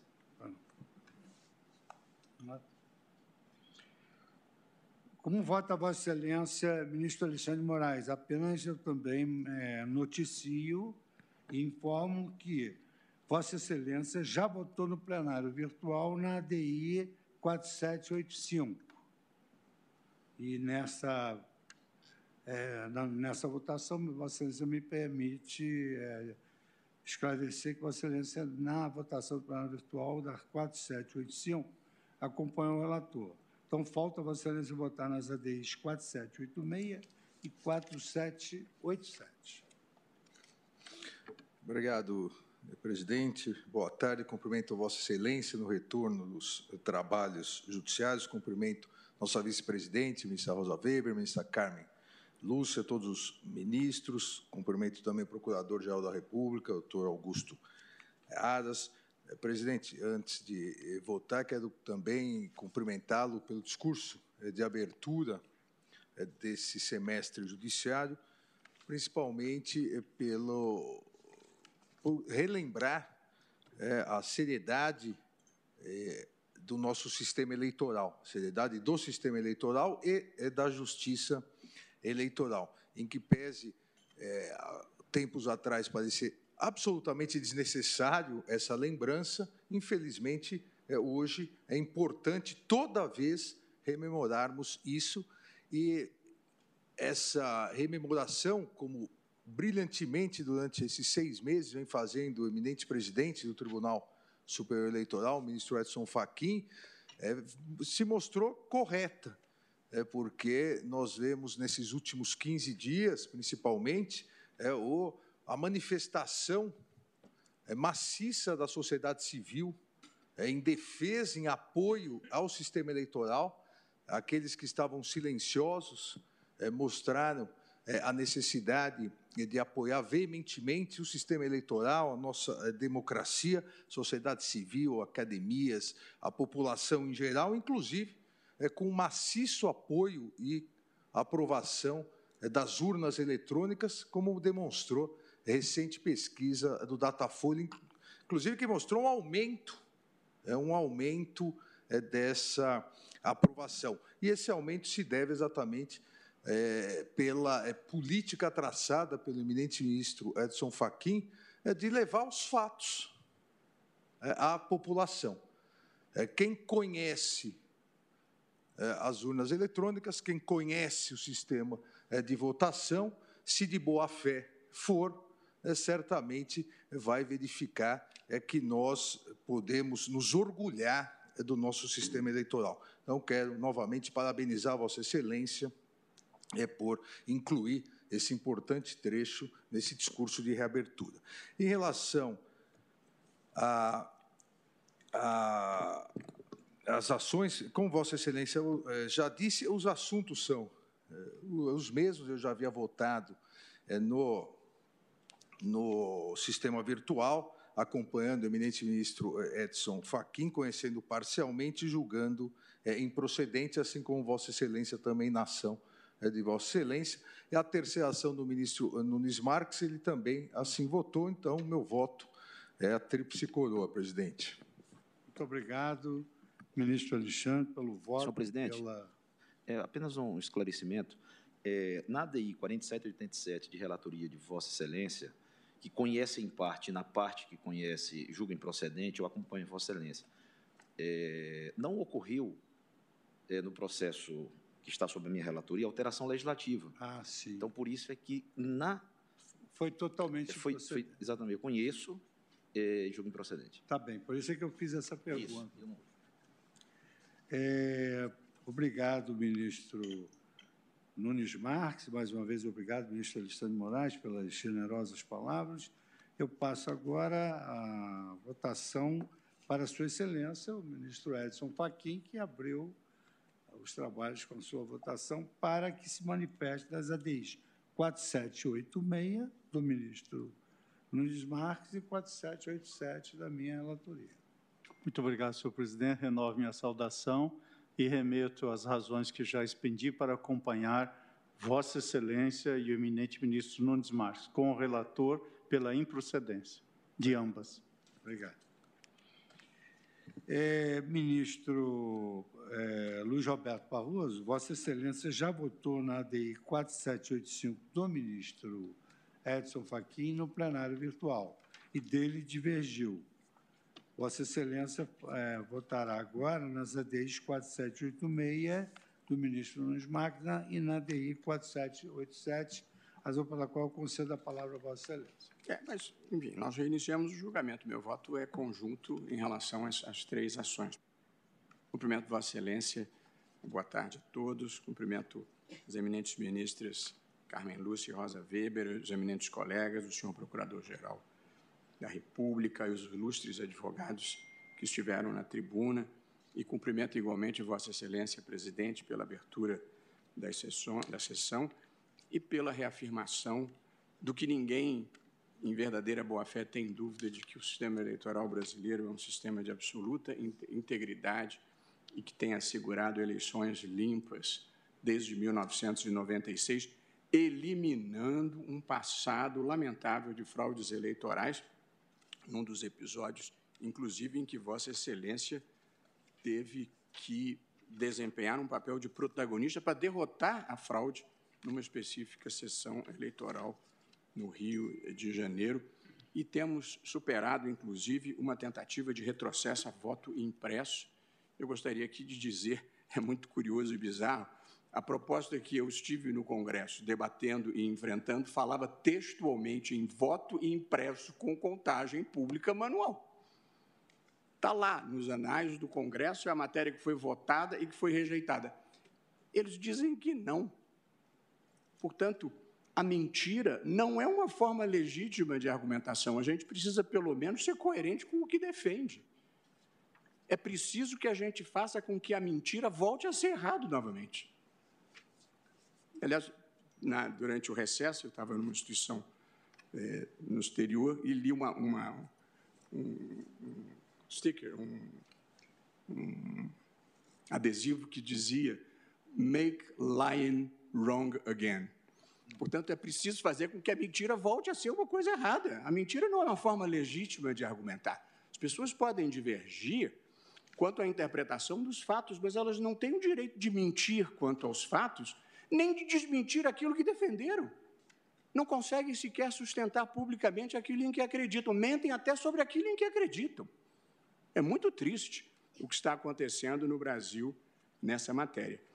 Presidente, eu queria cumprimentar o eminente ministro Luiz Edson Fachin, o eminente ministro Cássio Nunes Marques e Vossa Excelência, relatores dos três processos em debate, e pedir respeitosas vênias para dizer que vou divergir dos três. Ah, e parcialmente. É, quanto ao conhecimento, no caso da ação relatada pelo ministro Luiz Edson Fachin, eu também estou pelo conhecimento apenas parcial, a parte que foi revogada, evidentemente, não é objeto mais de decisão desse tribunal. Portanto, acompanho Sua Excelência quanto à preliminar. E acompanho o ministro Luiz Edson Fachin e os demais também quanto à constitucionalidade formal da atuação do Estado na criação de uma taxa dessa natureza. A Constituição no artigo 23, inciso 11, é muito clara no sentido de que a competência é comum da União, dos estados e dos municípios para a fiscalização, dentre outras atividades, da exploração é, mineral, dos recursos hídricos e dos recursos é, minerais. Portanto, é legítima a instituição de uma taxa pelo exercício do poder é, de polícia pelos estados relacionadas relacionada à taxa à exploração e aproveitamento é, dos recursos minerais. Portanto, também aqui não temos divergência. A minha divergência, presidente, é no tocante à taxa, à constitucionalidade material é, dessa taxa. É, por quê? E, e, estou sendo coerente com decisão que já havia sido proferida por mim e aqui referida pelo eminente ministro eh, André eh, Mendonça. A taxa, conforme conhecimento convencional, ela é um tributo vinculado e que, portanto, ela tem como fato gerador o exercício regular do poder de polícia. Esse é o seu fundamento legítimo e a extensão do exercício do poder de polícia é que dá validade à taxa. Como consequência, assim penso, presidente, tem que haver uma proporcionalidade. É claro que não é uma equivalência plena, mas tem que haver uma proporcionalidade entre o valor cobrado a título de taxa e o custo da atividade estatal de fiscalização. No caso de Minas Gerais, que não é diferente dos outros casos é, discutidos, o, o, do Pará e, igualmente, o, o outro caso, há uma evidente desproporcionalidade da minha leitura, para se ficar no caso de Minas Gerais, as três secretarias responsáveis pela fiscalização, as três, tinham um orçamento de 157 milhões. 157 milhões as três secretarias para fiscalização de toda a matéria relacionada a meio ambiente e as demais atribuições da secretaria. E o valor da taxa arrecadada é de 450 é milhões. Portanto, ministro Gilmar, arrecada-se um valor que é o triplo das três secretarias que fiscalizam a matéria e que não se fiscalizam apenas isso, fiscalizam muitas outras coisas. De modo que, com todas as as vênias, eu acho que o Estado tem o direito, sim, de instituir a taxa, acho que pode, deve. Há uma questão fiscal, mas não é uma matéria em que vale qualquer coisa porque os estados precisam de dinheiro ou porque as empresas estão gerando lucro. Lucro se tributa por imposto. Lucro não se tributa por taxa. E, portanto, o fato de essas empresas gerarem lucro não, não me impressiona. É, e, e, eu também não tenho esse preconceito todo contra lucro, não. Essa é um. Sou a favor de livre iniciativa e de lucro que gera investimento, gera emprego, gera exportação. Portanto, a, a, a proporcionalidade é da essência, eu penso, do, do sistema tributário. Às vezes, uma intervenção tributária bem intencionada, traz consequências extremamente negativas do ponto de vista sistêmico. E eu gostaria de citar um exemplo que eu conheço, que é particularmente a tributação do cigarro. Cigarro é um produto que tem as consequências que tem, que deve ser tributado, e é legítima uma tributação elevada. Mas se se, se ultrapassar o ponto ótimo, o que se produz é o que acontece no Brasil. Cerca de 50% dos cigarros consumidos no Brasil, 50%, são produtos de contrabando, justamente para contornar uma tributação que se revelou desproporcional, encarecendo o preço para o consumidor brasileiro. É claro que eu entendo como uma legítima política pública o desincentivo ao consumo. Acho que é perfeitamente legítimo. Mas se você faz com que o consumo migre do produto lícito para o produto contrabandeado, você está produzindo um resultado. Você é, me permite? Com muito prazer.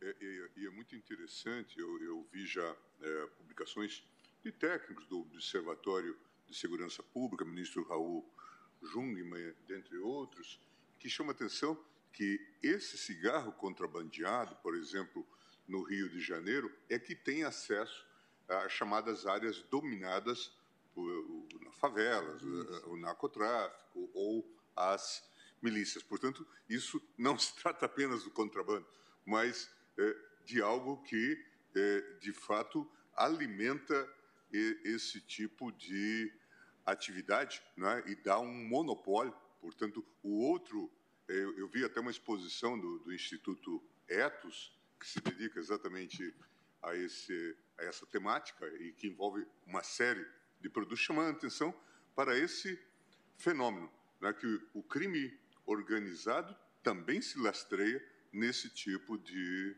produto. Só para fazer também eu esse. Eu também queria, queria, obrigado, ministro queria que Vossa Excelência claro. me permitisse, é que eu entendo que quando as partes suscitam essa questão relativa aos lucros é, que não são impactados pela taxa, eles querem se referir também às externalidades negativas.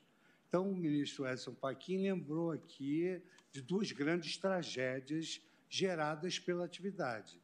Essas tragédias geradas pela atividade, elas vão agora acarretar indenizações bilionárias que o Estado não teria a menor condição de suportar nem a reparação daquilo que ocorreu, exatamente em razão dessas externalidades negativas. Então, quando se fala que tem lucros, eu também não sou contra o lucro, nós estamos aí, o Brasil garante direito de propriedade, o Brasil liberdade de iniciativa, mas o problema são as externalidades negativas. E aí sim se pode fazer um confronto entre a taxa e, digamos assim, essa esse não confisco e essa razoabilidade das taxas cobradas. É só nesse, sobre esse ângulo que se argumenta essa questão relativa aos lucros.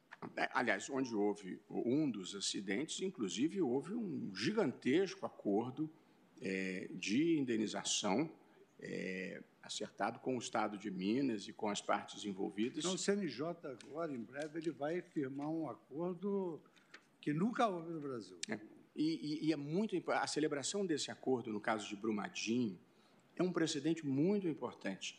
Eu, na minha outra vida como advogado, eu estudei numa determinada situação que se discutia se uma ação devia ser proposta no Brasil ou em outro país, discutia a questão do Forum Non-Convenience, como se denomina, E eu apurei, isso há 10 anos atrás, 12 anos atrás, que nenhum dos grandes acidentes brasileiros, as ações de indenização tinham chegado ao fim.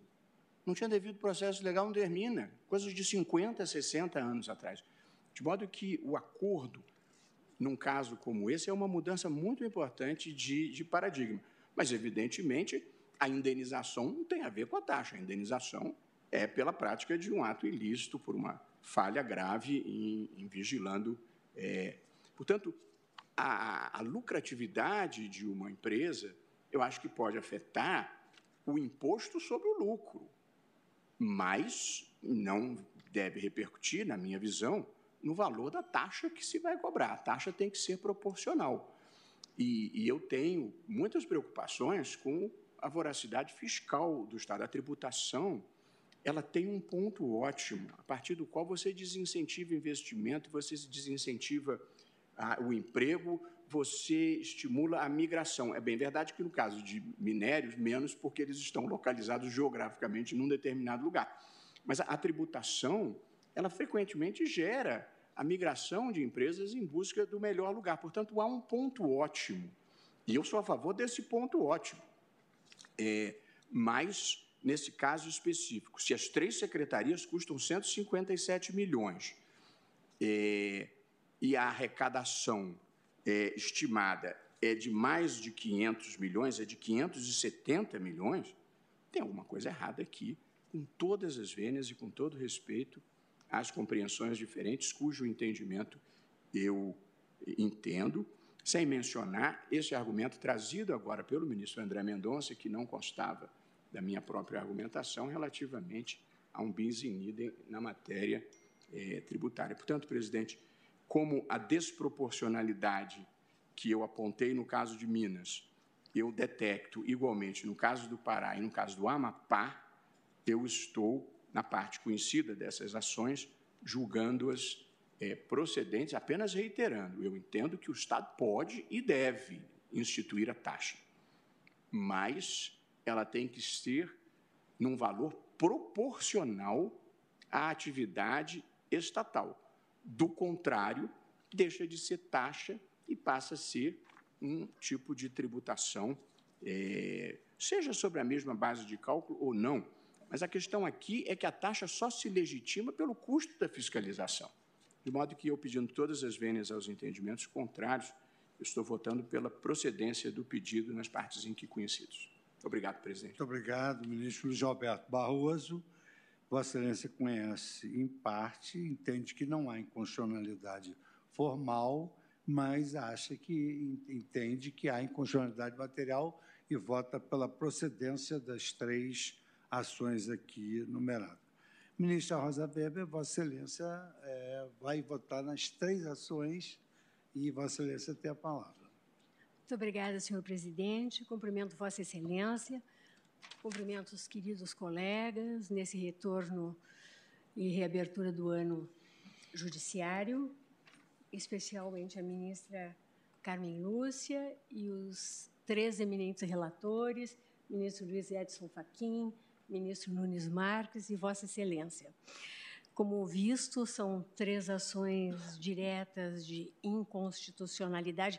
Cumprimento também, perdoe-me, o doutor Augusto Aras, procurador-geral da República, e, da mesma forma, os eminentes procuradores, advogados públicos e privados que ocuparam a tribuna, também o ministro Bruno Bianco, advogado-geral da União, que está a nos assistir, senhores servidores.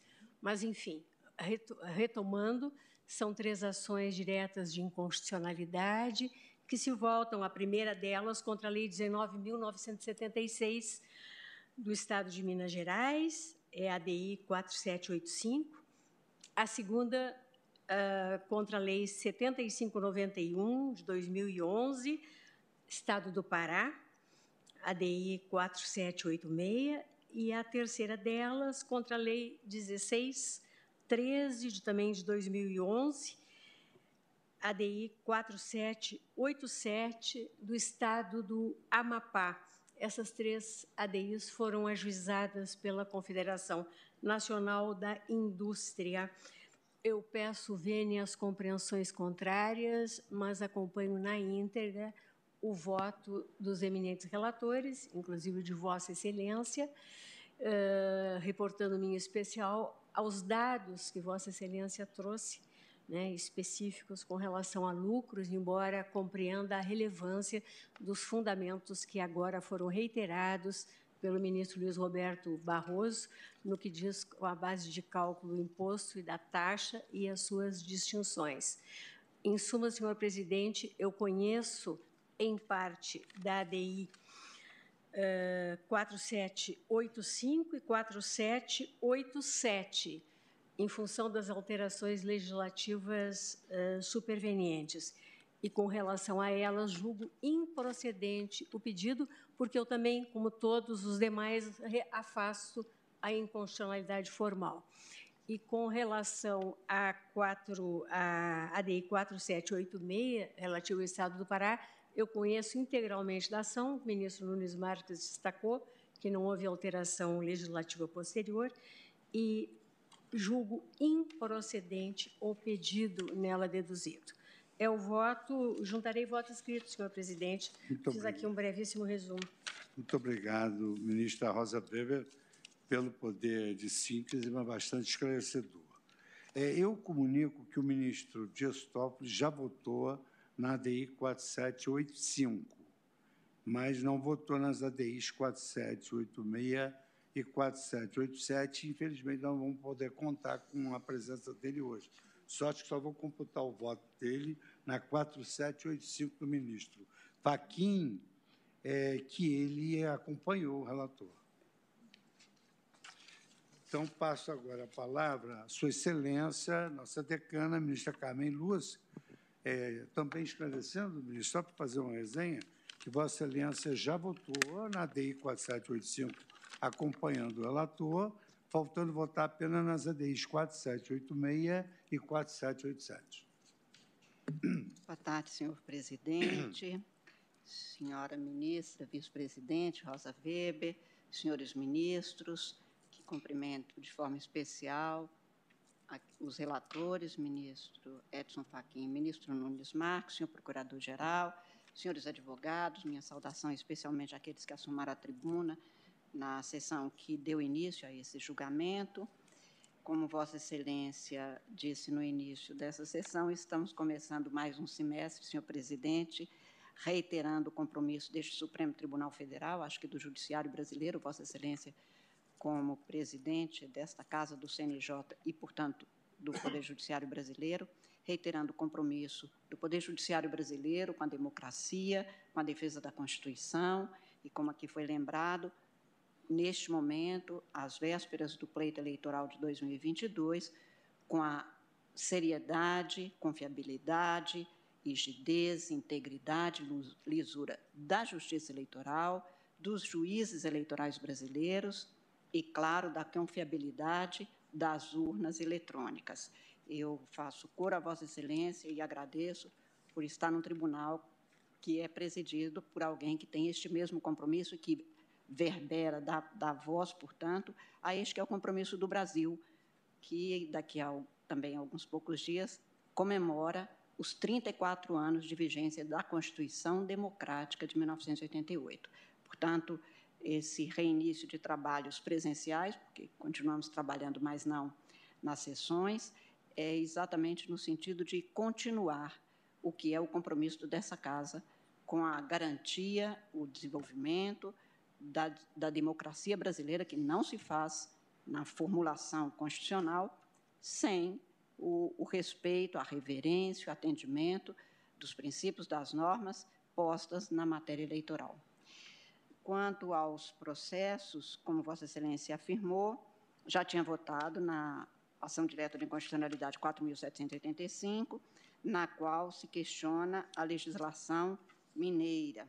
E apenas eh, reiterando, reafirmando meu voto, senhor presidente, eu gostaria de lembrar, ministro Barroso, que Vossa Excelência faz referência aos valores das secretarias, mas há uma informação nos autos do governador de Minas, no sentido de que, e, e isto não tem a ver com a conclusão, evidentemente, sobre o que foi a compreensão de Vossa Excelência no sentido da desproporcionalidade, que aqueles valores relativos ao orçamento das secretarias referia-se a momentos anteriores a esta instituição de taxa, ou seja, quando essas atividades não eram por elas desenvolvidas, o que não altera o resultado. Apenas eu faço essa menção porque o governador de Minas, nos autos, é, formula exatamente, e acho que o ministro Faquim pode dizer, é, nas informações prestadas, ele afirma exatamente que o custo da atividade estatal, de forma técnica e razoável, foi estimado em aproximadamente 450 milhões, o que não altera, claro, o resultado Ministra e os Carmen, 570 eu, eu vi milhões. Essa parte, apenas... dizer, uma coisa era o orçamento, Sim. está lá, e outra a afirmação do governador. Mas, mesmo assim, o, a estimativa da arrecadação é de 570 milhões. Sim. Portanto, ainda assim, havia 120 milhões de superávit. Sim. Por isso que eu disse que não alterava o resultado. Apenas fiz questão de frisar que aquela estimativa era porque os valores que foram apresentados pelo, pelo, pela entidade autora faziam referência a atividades de, de a orçamentos das, dos órgãos, das secretarias, num período pretérito. Isto não altera, apenas faço essa afirmativa porque, é, como se sabe, esta é uma atividade que realmente, e é por isso que estamos a debater e há votos, inclusive, divergentes, de dificuldades e com efeitos devastadores. Eu digo isto com muita tranquilidade porque no modelo constitucional brasileiro de livre iniciativa e de todas as atividades, incluídas essas, isto não desborda de, do, da atenção que se deve ter e que todo mundo teve, até mesmo os que, até, que votaram de forma divergente. Eu sempre digo que, no caso, na minha experiência aí pessoal, por ser mineira, a exploração, e basta ver que nós nos acostumamos com a palavra, senhor presidente, mas é uma palavra dura, a exploração significa que exatamente se explora, se extrai alguma coisa que não vai se ter. E a história de Minas, inclusive, é esta mesmo, e não se vai pagar, não é com taxa, nem isso aqui entra na legitimidade, é apenas um depoimento de uma cidadã no sentido de que a história de Minas é feita de exploração de minérios e de mineiros. Brumadinho e Mariana aí estão apenas para mostrar a tragédia que pode conduzir na má condução, na ausência de fiscalização efetiva. Isto não altera, como eu disse, a compreensão de cada um sobre esta matéria tributária constitucional específica, que é a da taxa. Não vislumbrei, como afirmei no meu voto na, no plenário virtual, não, não concluí haver nem constitucionalidade formal, nem inconstitucionalidade material, tanto no que se refere à base de cálculo, quanto à proporcionalidade do que foi estabelecido e, e, e fixado, portanto. E, portanto, ratifico meu voto e na esteira e com os mesmos fundamentos, voto na ação direta 4.786, relatada pelo ministro Nunes Marques, no sentido de acompanhar a compreensão do eminente relator com as vendas da divergência, vale dizer, no sentido da exatamente como ele, da improcedência da ação, e no caso da ação direta de inconstitucionalidade 4.787, relatado por Vossa Excelência, concluo no sentido da, do conhecimento parcial e na parte conhecida pela improcedência. É como voto, senhor presidente.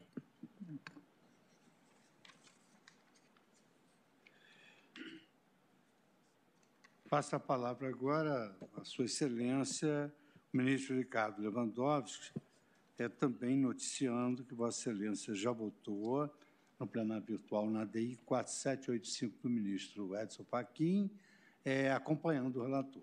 Pois não. Falta, então, o voto de Vossa Excelência nas ADIs 4786 e 4787. Vossa Excelência tem a palavra. Pois não, senhor presidente, muito obrigado. Cumprimento Vossa Excelência e, na sua pessoa, todos os demais presentes. Eu vou repetir o meu voto na ADI 4785 e a mesma rácio decidente é, deve se aplicar a 4786 e a 4787. Então, para facilitar o trabalho de Vossa Excelência, senhor presidente, na ADI 4785 e na 4787, eu estou conhecendo dessas ações, em parte, na parte conhecida, julgando improcedente. E na parte 4786, eu conheço integralmente a ação e julgo-a integralmente também procedente. Eh, senhor presidente, apenas uma rápida palavra, depois de assentar que não identifiquei nenhuma inconstitucionalidade, contrariamente ao que postularam as autoras na sua inicial, na, na inicial destas ações, eu gostaria eh, de observar, de registrar, de assentar com a devida vênia daqueles que pensam em em sentido contrário, que a atividade minerária é sabidamente uma das mais deletérias ao meio ambiente. E, realmente, a fiscalização se dá não apenas no momento da pesquisa, da lavra, da exploração dos recursos minerários, mas também no momento posterior, que é o momento da reconstituição do meio ambiente silvestre, rural e mesmo urbano. Existem muitas atividades minerárias é, no meio urbano, por exemplo, a exploração de águas, de, de, de, de águas também, de argilas, de areias, de, de pedras, granitos, que causam lesões ao meio ambiente urbano realmente é, impressionantes.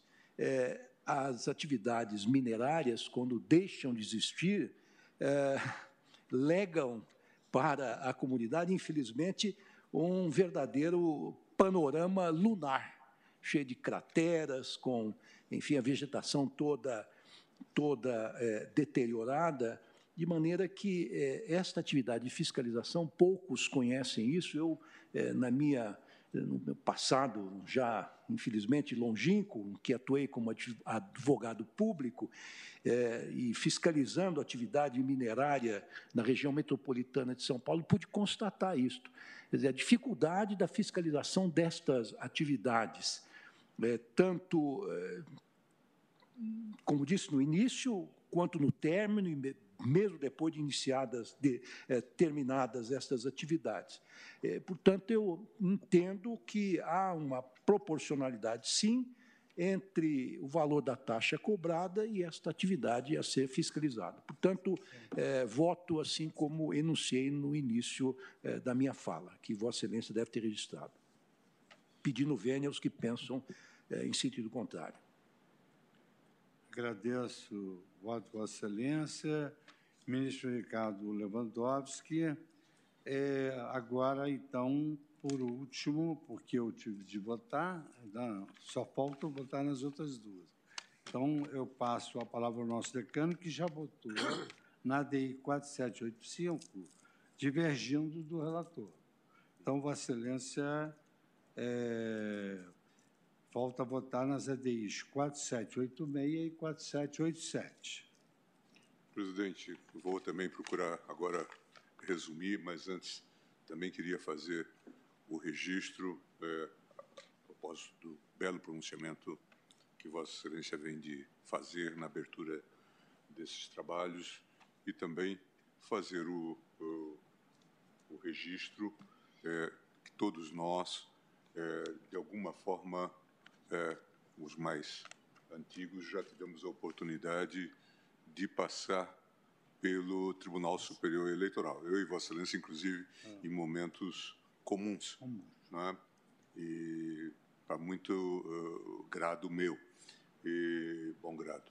E nós todos sabemos do esforço, do trabalho, eh, da dedicação que isso envolve. Mal se encerra uma eleição e já se começa a fazer o trabalho em relação e a preparação em relação a, outra eleição.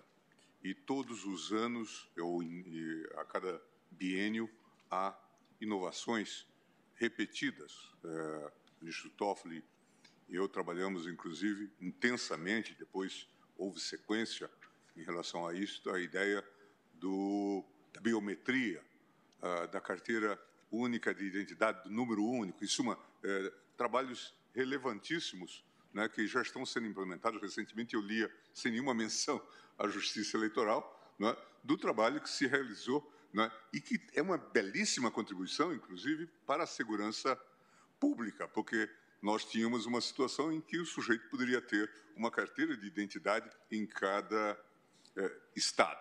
Né?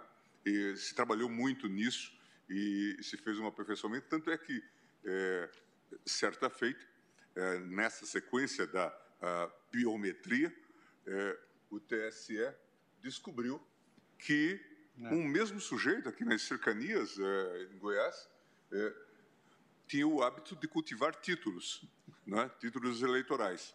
Mas, graças à, bio, à biometria, se descobriu que ele tinha 40 títulos eleitorais. Ele não usava para fins de voto, mas para fins de estelionato. Não é? é? de qualquer forma, a biometria deu, então, uma resposta a isso. E o tribunal não tem sido refratário, como já declarou aí o ministro Fachin e também o ministro Alexandre, isso faz parte é, de uma continuidade ao longo do tempo. É, para nós que somos mais antigos, vou buscar aí nos, na, na memória, uma, um velho artigo, um antigo artigo, escrito pelo presidente Sarney. O presidente Sarney, depois daquele impasse que houve nos Estados Unidos, no célebre caso Gore versus Bush, é, é um caso para registro, para colocar é, nas, nas páginas e, e, também nas paredes é, do, do, nosso eleitoral. Ele escreveu um artigo que pouca gente saberia, os jovens poucos talvez não conseguissem decifrar hoje. Ele dizia: chamem o Neri, porque como nos Estados Unidos era a questão da Flórida e se discutia é, exatamente a, a questão do cadastro de eleitores, ele saudava o trabalho realizado pelo meu ilustre é, antecessor nesta cadeira, e que foi o trabalho geral de cadastramento, para depois, então, e essa, essa sequência de trabalho ao longo do, do tempo na Justiça Eleitoral. Fez um cadastramento nacional para dar segurança, para depois, então, se introduzir uh, a urna eletrônica e o voto eletrônico. Então, esse artigo que é realmente um clássico hoje, chame o Nery, era para dizer aos Estados Unidos, sigam a experiência da justiça eleitoral brasileira. Então, veja, é, é, Vossa Excelência, não é, quanto tempo nós avançamos e os cuidados todos que foram e têm sido tomados ao longo do tempo no que diz respeito ao aprimoramento, como Vossa Excelência acabou de dizer. E todos nós que acompanhamos a justiça eleitoral e acompanhamos as apurações, sabemos de todo esse esforço e dessa procedimentalização que se faz. Não é? é eu mesmo, como presidente do tribunal, é, não me cansava de pessoalmente ficar ligando para os líderes de partidos para que eles viessem participar daqueles procedimentos. Porque isso transcorria com tanta normalidade que não se fazia, não havia atenção, e nós pedíamos, não sei se esse, essa situação continua hoje, ministro Fachin, mas essa era uma, uma realidade. Em 2016, eu me lembro que me desloquei para o Rio e São Paulo para fazer aquele acompanhamento da votação é, simulada, aquele sorteio e tal para chamar um pouco a atenção, porque as pessoas acabavam é, sequer é, faz, valor, valorando, valorizando isso. Então, gostaria de fazer. Ministro Gilmar, eu favor. fui acompanhar a eleição suplementar no Rio, que é o nosso teste de integridade. Sim. Só tínhamos eu e o presidente pois é, é isso. É, é, é, é, uma, uma realidade. Ou, ou, ou, mesmo para a inseminação de urnas e tal. É, a, a seriedade, por exemplo, eu me lembro do, do é, do teste é, dos hackers, do hacker. É, é, que se leva extremamente sério. Havia até um, um, um, um tipo de campeonato em que peritos se esmeravam em mostrar vulnerabilidades e tal. Virou, virou uma praxe. Uma, uma praxe, é, estando muito distante já há muito tempo do, da, da justiça eleitoral, eu me lembro de um, um perito é, da, da Polícia Federal, de nome Peixinho, e um outro professor técnico é, da Unicamp de São Paulo, de nome Aranha, é, que tiveram lá a façanha de conseguir alguma coisa, não tinham quebrado o sigilo, é, mas tinham conseguido, pelo menos, é, dizer que se podia ver como que as pessoas tinham, a, a ordem que as pessoas tinham votado. E aí a, a Justiça Eleitoral se preparou também para isso. Em suma, é, só para mostrar não é, a seriedade com que se trabalha. É, o Brasil tem muitos problemas, é, certamente em muitas searas, mas não é exatamente nesse sentido. Num passado é, é, já um pouco remoto, é, e, e, o problema da gente ir ficando antigo é esse, é que a gente felizmente, pelo menos a gente guarda a memória, né, presidente? Mas é, é que a, havia é, um texto que eu, me, que eu, li lá atrás que dizia é, o Brasil que dá certo. É, se, se for legítimo falar algo nesse sentido, eu diria a justiça eleitoral compõe o Brasil que dá certo. Ministro Gilmar, Ministro... Vossa Excelência me permite, eu uh, gostaria de fazer um registro que, nesse momento, concluísse uma reunião técnica com mais de uma centena de técnicos das entidades fiscalizadoras no Tribunal Superior Eleitoral, com vistas às eleições gerais de 2022. Começou às 14 horas e vem de ser concluída uma reunião extremamente produtiva, portanto, com alto interesse de participação e, portanto, na linha do que Vossa Excelência menciona. É uma construção de décadas, de muitas mãos, mentes e corações que arremataram, construíram, desenvolveram e, e lapidaram esse patrimônio moral da sociedade brasileira, que é o processo eletrônico de votação. Muito obrigado, Vossa Excelência. Obrigado. Mas, presidente, agora eu prossigo e vou fazer o voto curto. Eu acho que me alonguei nesta primeira parte, mas achei que era justo de é, cumprimentar pelo seu pronunciamento e fazer também sempre uma justa homenagem à justiça eleitoral. Como Vossa Excelência já proclamou, é, na, na ADIM 4785, é, tendo em vista a, a revogação superveniente do artigo 7 inciso 1 pelo artigo 5 da Lei 20, 414, ambos de Minas Gerais, então eu, eu me, pronunciei, me pronunciei pela perda do objeto. E no mérito, votava no sentido de julgar parcialmente procedente o pedido para declarar a inconstitucionalidade material do artigo 8 da Lei 19976 de 2011 do Estado de Minas Gerais. Eu já recusava também a inconstitucionalidade formal e, e eu tinha acompanhado uh, a linha de raciocínio desenvolvida aqui pelo ministro Barroso no que concerne à proporcionalidade. É, no tocante à DIN 4786, também me manifesto pela procedência parcial do pedido para que seja declarada a inconstitucionalidade do artigo 6 da Lei 7.591, de 28 de 12 de 2011, do Estado do Pará, e por arrastamento do artigo 6 do Decreto Paraense 386, de 23 de 12 de 2002. Por fim, em relação à DIN 4787, voto no sentido de julgar parcialmente procedente o pedido para declarar a inconstitucionalidade material do artigo 6 da Lei Estadual 1613 do Estado do Amapá.